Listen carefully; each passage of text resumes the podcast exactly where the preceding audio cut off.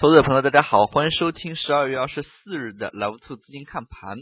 从今天市场表现来看，前一阵子比较强势的举牌概念类个股呢，今天是集体回调。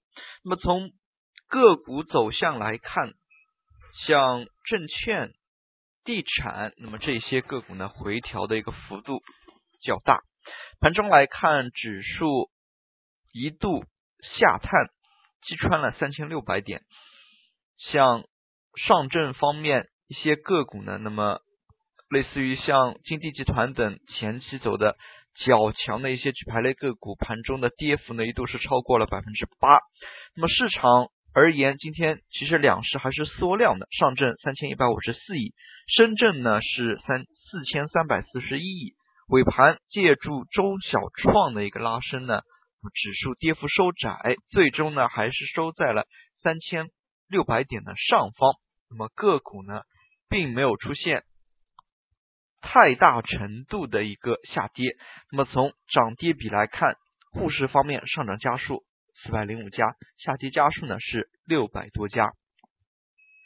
那么从最近两天这样的一个走势可以看出呢，市场似乎在大盘股和中小创之间呢来回切换非常不流畅。那么昨天做了一个下上影线，今天呢收出了一个下影线。那么这样的一组 K 线组合，那么通常来说呢向上有压力，那么下行呢又有支撑，所以呢指数似乎是在一段较窄的空间之内震荡。但是从盘中市场表现来看呢，那么又似乎权重和中小创相互切换呢，非常生涩，资金可以说难以把握炒作的主线。事实上，从最近一段时间来看，消息面也是有较多的消息，像中央的一些经济会议，那么城市经济会议，那么以及随后举行的环境、农业等一系列会议。可能呢，这个周末也会有较多的消息要进行消化，那么大家呢对于消息面还是要紧盯一下的。那么从今天来看，那么今年还有最后的不交易日，从年线的一个角度来分析的话，那么今年其实震荡的幅度非常非常的大。那么从截止到今日呢，还是年线收涨了百分之十一点六八，但是今年的大起大落呢，其实都包含在这根长长的上影线当中。那么最高呢，其实今年已经到了五幺七八点，那么当前呢是三千六百多点，可以说呢一千多点的这个上影线呢，那么有太多的，其中有太多的故事。那么从今年市场走势来看，非常典型的就是放量，那么可以说呢，交投的活跃程度呢大幅提升。那么从市场表现来看，年线两年阳呢基本上是成为定局。那么事实上，其实也是可以展望一下随后几年的行情。毕竟中国的资本市场，那么从未有过如此的活力。那么可以说呢，那么新的整个交易秩序、新的一些市场行为、新的一些投资逻辑呢，正在不断的涌现、不断的出现。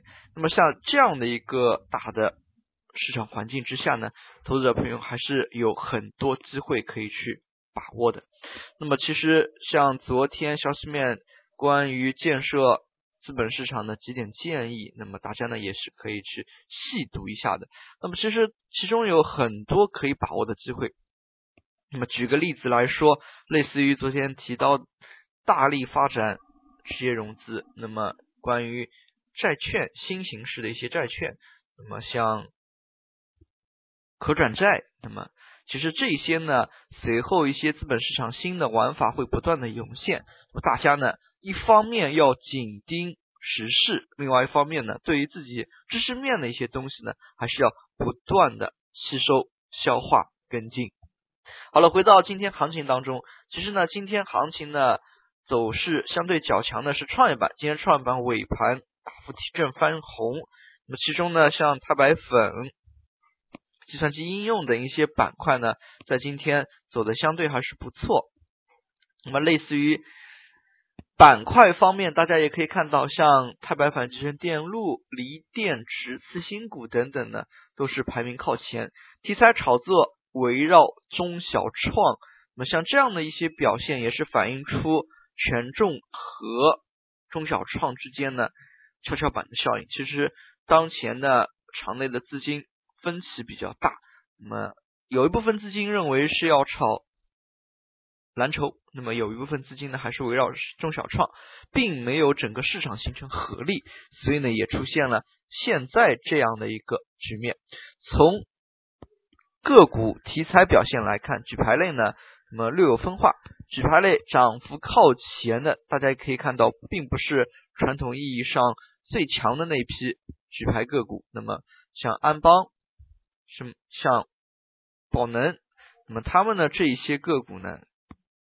今天都是回调的，那么从题材来看的话，那么像这样的一块的一个回调呢，对于市场热点炒作呢，也是有较大的一个影响。从今天市场表现来看的话，那么类似于在房地产和金融方面呢，回落非常大，因为房地产当中数家个股呢有大股东增持或者是举牌的概念，那么大家也可以看到前期。涨得多的一些个股，在今天呢回落幅度也是非常的大。那么类似于像金地集团等，那么今天呢就出现了大幅的回落。但是这样的一个回落呢，值得注意的是呢，它只是因为短线游资的一个炒作而出现了大起大落。那么随后呢，像这样一些个股，如果回落到一定程度，其实还是有较强的投资价值的。毕竟。由于现在的信息披露呢是非常透明的，大家对于像险资举牌，它的一些成本都是了如指掌的。那么其实像这些，如果是股价跌到接近险资举牌的这个价格附近呢，其实还是有较强的。